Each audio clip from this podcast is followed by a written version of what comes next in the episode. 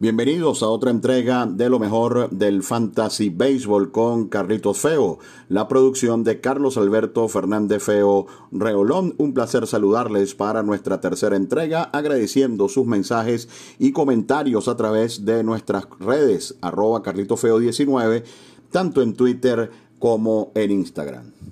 El primer tema a tocar en esta semana en lo que tiene que ver con el béisbol de la fantasía tiene que ver con el equipo de los Cardenales de San Luis. Son ya muchísimos juegos sin jugar para los Cardenales y esto afecta sobre todo a los lanzadores. Los Cardenales tendrían que hacer para completar los 60 juegos a partir del próximo día jueves 55 juegos en un total de 46 días. Para los bateadores pudiera ser algo bueno, más no para los lanzadores, por lo que los propietarios de Jack Flaherty, un pitcher drafteado probablemente entre los 15 o 16 eh, primeros peloteros del béisbol de la fantasía, están sufriendo este problema con los Cardenales de San Luis. También eh, Paul Goldschmidt y Paul de Jong tomar en consideración peloteros de alta ocupación. Los Cardenales mínimo no jugarán hasta el próximo día jueves. Y esto también afectará hasta el jueves a los Piratas de Pittsburgh, un equipo que afortunadamente para el béisbol de fantasía no tiene tantos peloteros de ocupación importantes. Sin embargo,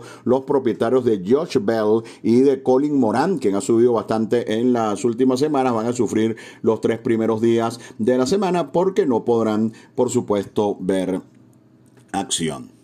Pasamos a los bateadores más calientes de los últimos siete días. Fernando Tatís, 46 puntos en los últimos siete días, 6 honrones, 9 empujadas y, por favor, cuando hablen del mejor pelotero del béisbol, comiencen a tomar en consideración a este campo corto dominicano Fernando Tatís. Charlie Blackman, 41 puntos, 2 honrones, 9 empujadas. Pareciera que salió ileso eh, o salió ileso, gracias a Dios, de lo que tuvo que, de lo que tiene que ver con el COVID-19. Fue el primer pelotero de jerarquía en decir públicamente que había adquirido el virus. Afortunadamente recuperado y rindiendo como siempre lo ha hecho. Comenzó lento Christian Jelic de los peloteros más completos del béisbol, un total de 33 puntos en los últimos siete días. Max Kepler, el alemán de los mellizos de Minnesota, ya con una ocupación fantasy de 92%, lo que quiere decir que está en la gran mayoría de los equipos. Y Ronald Acuña, luego de su magistral actuación ayer en el doble juego, un total de 31 puntos. Tres destacados a tomar en consideración y que ustedes pudieran eh, adquirir en alguna de sus ligas si consideran que tienen los espacios necesarios. Byron Buxton es un pelotero que ha sido considerado superestrella desde que fue firmado. Sin embargo, ha estado lesionado la mayor parte de su carrera. Hizo un total de 29 puntos fantasy en los últimos 7 días y todavía está disponible en poco más del 30% de los equipos. La poca confianza en Buxton viene dada por las lesiones. Y dos peloteros que bien pudieran complementar sus equipos. Michael Franco, tercera base de Kansas City, está jugando tranquilo, produjo 25 puntos fantasy en la semana, es un pelotero en este momento de baja ocupación y comienza a prender los motores el venezolano Anthony Santander con los Orioles de Baltimore, juega todos los días, batea en la parte media de la alineación de Baltimore, un equipo que juega en un parque donde se hacen muchas carreras y es un equipo que a excepción de la serie que tuvo con Miami ha estado bateando bastante bien. Así que son tres peloteros a tomar en cuenta en sus equipos, sobre todo Byron Buxton, porque tiene la capacidad de robar bases en lo que tiene que ver con los sistemas Yahoo Rotisserie los fríos que están afectando a muchos equipos de fantasía y vean que, les voy a dar una lista larga de peloteros todos con una ocupación muy por arriba del 90%. Trey Turner de 19-2 y en los últimos 7 días no tiene ni siquiera una carrera anotada y las únicas dos veces que se envasó fue out robando. Así que ha sido un desastre. Trey Turner, el abridor de los Nacionales de Washington, un pelotero con herramientas para ser estrella del juego. Andrew Benintendi sin hits en sus últimos 12 turnos durante la semana y solo dos en sus últimos 26 con 11 ponchados. Uno de los peloteros que más ha afectado el fantasy, Anthony Rendón de 19-0 en la semana con el equipo de los Angelinos de Los Ángeles. Otro pelotero que por su capacidad de dar jonrones y de robar bases tiene una alta ocupación es Tommy Fan con los padres de San Diego, solo dos hits en 23 veces, un pelotero con 96% de ocupación. Otros slump notables, JD Martínez de Boston de 23, Gleyber Torres, el venezolano de los Yankees de 23-3, nada de qué preocuparse, por supuesto en el caso de estos peloteros, al igual que Eloy Jiménez con solo tres imparables en 27 turnos. Otros peloteros de alta ocupación en Slum, Joy Gallo de 18-2-12 ponches, eh, Michael Brantley uno en los últimos 16, Max Muncy solo dos imparables en 21 turnos y Rafael Devers de 19-1. Como pueden observar, parte de los jugadores del equipo de Boston andan en un slump tremendo. Eh, pareciera ser notable el hecho de que les ha afectado de manera importante la salida del equipo de eh, Mookie Betts. Sin embargo, el, eh, el manager Ronicky está intentando con Alex Verdugo como primer bate, que esa será una de nuestras recomendaciones de la semana, ya que al principio no fue colocado todos los días en juego, comenzó a ser dejado libre en una cantidad importante de equipos, pero desde que lo colocaron de primer bate ha regresado la producción de Alex Verdugo y con él envasándose debería también comenzar a funcionar la parte medular del line-up del equipo de Boston. Bien, les nombramos a Devers, le nombramos aquí también a Benintendi y a J.D. Martínez, tres de Boston entre los más fríos de la semana. El mejor pitcher de la semana, Frankie Montas del equipo de Oakland. Wow, 60 puntos para eh, Frankie Montas en la semana. Dinelson Lamet, un lanzador que va rumbo al estrellato en lo que pueda alejarse de las lesiones. Ayer estuvo lanzando sin hit ni carreras durante los primeros cinco innings de su juego ante los d un total de 49 puntos. Max Freight en su segundo año en grandes ligas, imponente. Ayer le tiró 5-0 al equipo de los Bravos de Atlanta, 45 puntos fantasy. Dylan Bundy salió de Baltimore y se ha transformado 43 puntos fantasy con los angelinos, mientras que dos estrellas del juego de los mejores en este momento como Shane Bieber y Jacob DeGrom, un total de 42 puntos. Dos apuntes acá entre los lanzadores más calientes. Denle un ojito a Jay Carrieta.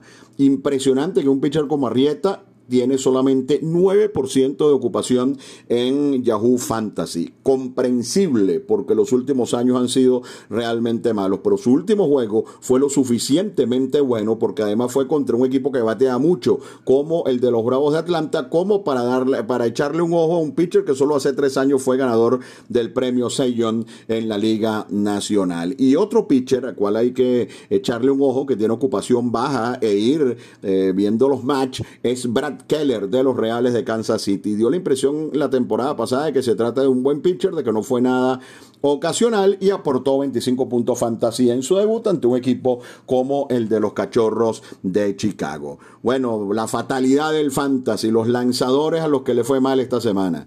Madison Boone Garner, menos 30 puntos. Tenemos un comentario aparte de Boone Garner un poco más adelante en el podcast. Tyler Shadwood, que se lo recomendamos la semana pasada, menos 22 puntos.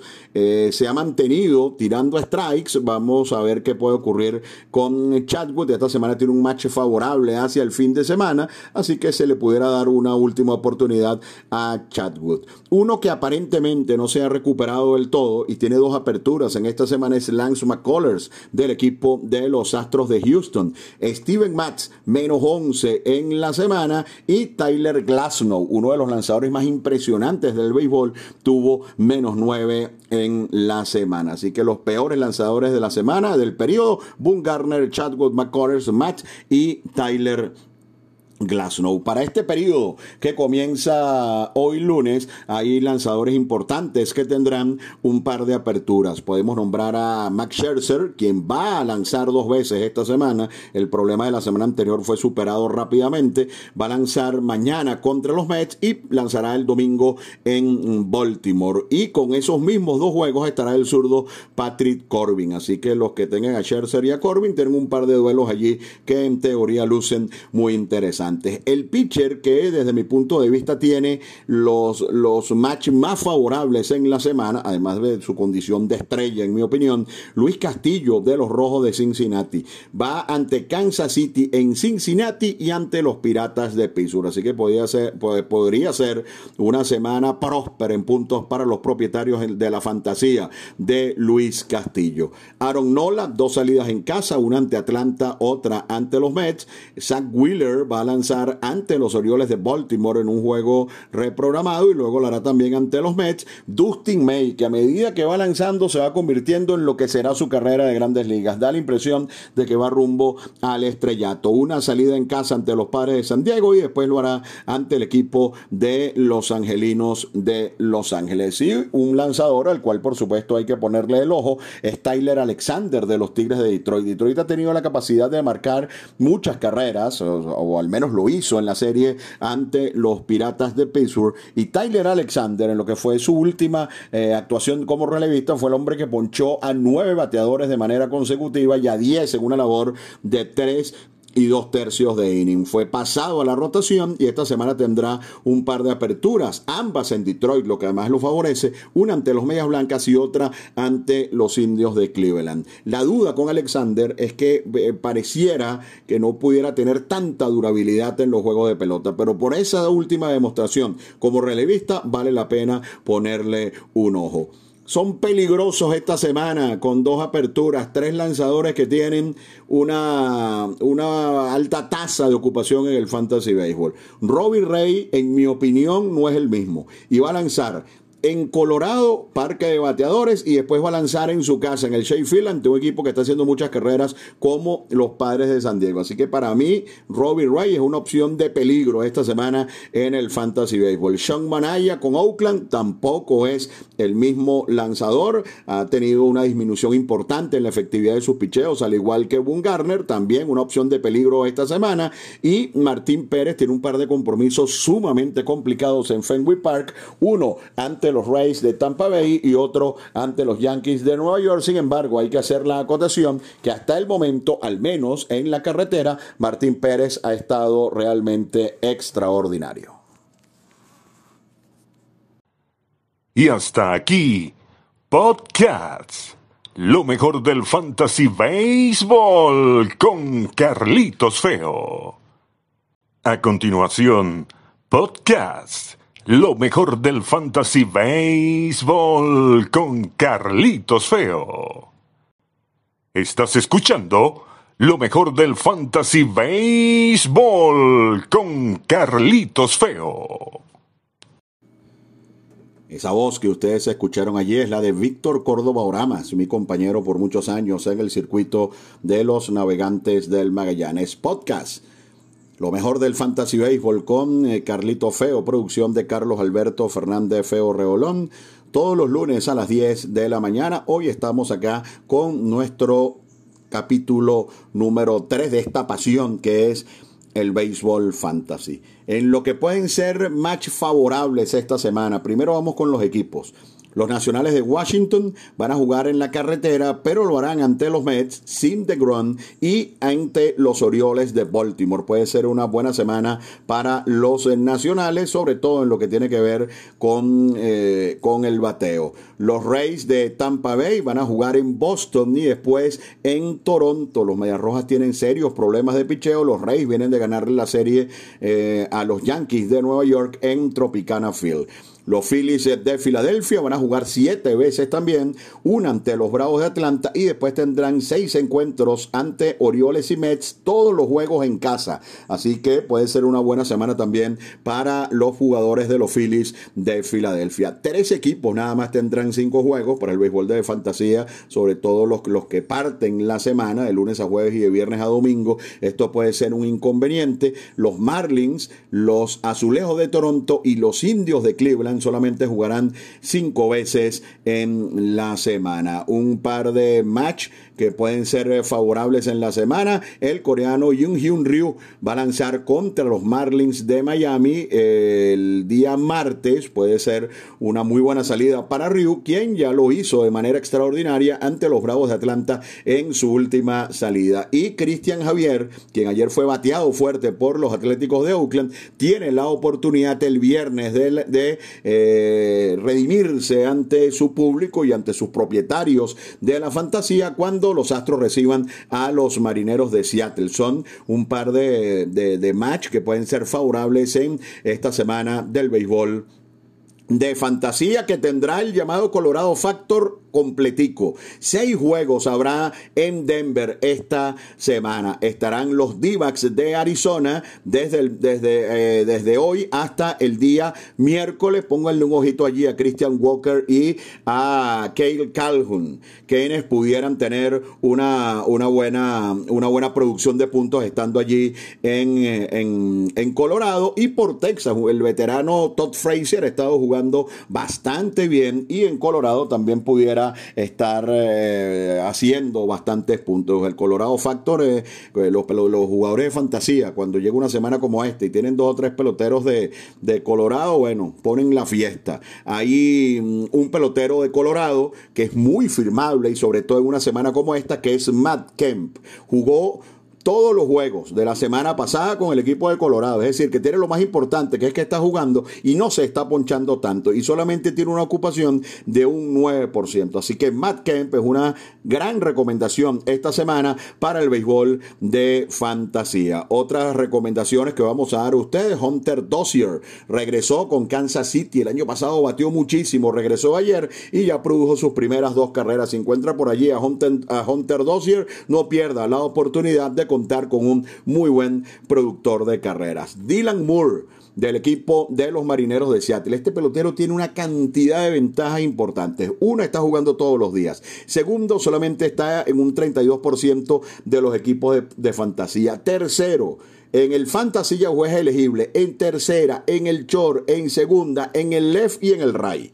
un lujo en, ese aspecto eh, Dylan Moore. Además, ha tenido la capacidad de dar jonrones y de robar bases. Y está solamente en un 32% de los equipos. Pónganle un ojito allí a eh, Dylan Moore del equipo de los Marineros de Seattle. Donovan Solano pareciera que no es casual lo que está haciendo. Todavía está disponible este infielder de San Francisco en un 26% de los equipos de la fantasía. Con respecto también a las recomendaciones, estas son positivas y algunas negativas. Yo creo que Madison Bungarner pudiera ser dejado en libertad sin ningún tipo de inconveniente. La disminución de sus lanzamientos es realmente evidente y de esta manera aprovecho de una vez para responder a Oscar Carrillo que nos preguntó si Madison Bungarner es un pelotero como para ser dejado en libertad. En estos casos el jugador de fantasía respeta mucho la jerarquía y siempre tiene la, la esperanza de que esa calidad que ha llevado Bungarner a ser un pitcher estrella en las grandes ligas regrese en algún momento. Pero desde que comenzó la campaña, su, recta promedio prácticamente llega apenas a 87 millas. Pareciera que está lanzando con dolor y ayer eh, se reportaron eh, problemas en la espalda para Madison Bungarner después de que recibió una paliza impresionante por parte de San Diego que le conectaron hasta cuatro honrones en un total de dos entradas ya se consumió el 25% del calendario. Es probable que un Garner necesite una pasantía por la, por la lista de, de, lesionados y si sigue lanzando así como lo ha hecho hasta ahora en esa condición, va a seguir probablemente trayendo puntos negativos. Así que ha llegado el momento, mis amigos, de tomar decisiones con respecto a Boone Garner. Ramón Laureano, qué lástima, este es un pelotero también muy bueno para el béisbol de fantasía, pero ayer estuvo involucrado en una reyerta que seguramente le va a traer una suspensión larga. Así que estén pendientes con las noticias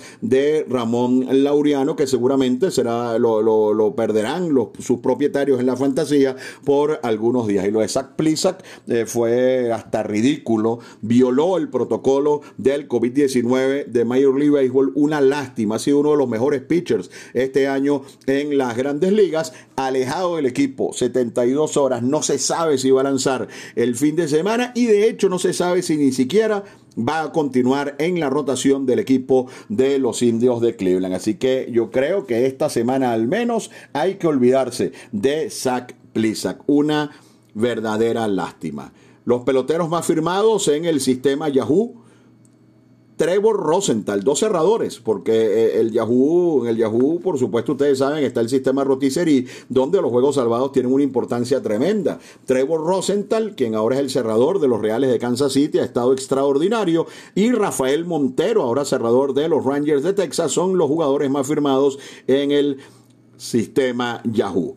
Para el portal CBS, los jugadores más firmados esta semana, Randy Nopnak Dopnak, un abridor del equipo de los Twins de Minnesota, la semana pasada tenía una ocupación de un 15% y pasó de un 15% a un 73% de ocupación. Sin duda el pelotero más firmado de la semana. Otro pelotero que se movió muchísimo en los equipos de fantasía fue el venezolano Antonio Sensatela, quien ha tenido ya tres salidas bastante buenas. Sin embargo, ya ustedes saben lo que siempre hay que estar pendiente, lanzar en Colorado. Sin embargo, Sensatela ya tiene 46% de ocupación y no es mayor por el hecho del Colorado Factor. Un catcher al cual hay que darle un vistazo, vale la pena, es Max Tassi de los Angelinos de Los Ángeles. Subió de un 8% a un 39% de ocupación, ya ha pegado cuatro honrones y eso es un lujo para un jugador de la posición eh, número 2. Renato Núñez solamente estaba en un 36% de los equipos fantasy, algo que nos sorprendió, ya por supuesto se acerca al 70%, está entre los más firmados y un lanzador de los Rojos de Cincinnati, de Cincinnati Tyler Mailey, subió de un 9 a, un 36%, él tiene una ocupación de solo un 7% en el béisbol de fantasía. Mi duda con respecto a Mailey es si tendrá espacio o no para seguir en la rotación de Cincinnati. Cincinnati probablemente tenga el mejor trío de abridores del béisbol con, eh, eh, con Sonny Gray, Trevor Bauer y Luis Castillo. Pero además regresó lanzando muy bien Anthony eh, Desclafani y está por allí White Miley. Pero si Mailey sigue recibiendo oportunidades para abrir,